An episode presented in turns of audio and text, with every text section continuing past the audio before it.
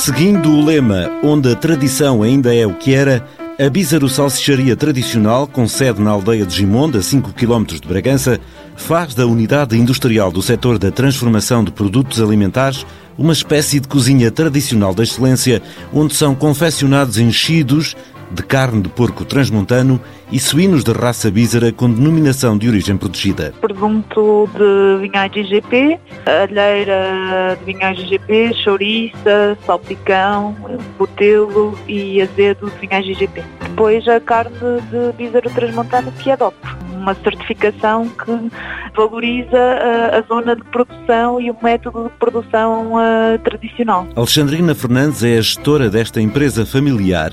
Para valorizar ainda mais os produtos, principalmente o presunto DOP de porco bízaro, a Bízaro Salsicharia criou um armazém de frio e embalamento. O objetivo é trabalhar com esta matéria-prima de excelência, com uma cura mais prolongada que nós podemos obter um, um, produto que diferencia efetivamente a criação do, do animal, não é? Portanto, criar o animal do campo, eh, alimentado com, com produtos naturais da região de Trás-os-Montes, só poderá ser apreciado quando temos realmente curas mais, eh, mais prolongadas. E os resultados já estão à vista, acrescenta Alexandrina Fernandes. O produto por nós produzido num concurso do Mónaco foi, foi considerado como um dos melhores produtos a concurso na feira, tendo recebido o prémio de Slow Food, quer dizer, são produtos que são produzidos de forma natural, com o tempo necessário, portanto, não ultrapassando etapas de, de, do processo permite obter um produto com uh, um valor acrescentado muito grande e realmente diferenciador. O projeto foi acompanhado pela Coran,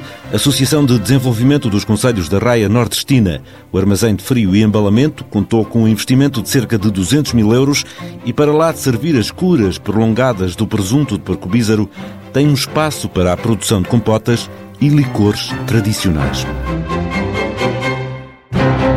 Projeto cofinanciado pela União Europeia ao abrigo do Fundo Europeu Agrícola para o Desenvolvimento Rural. A Europa investe nas zonas rurais.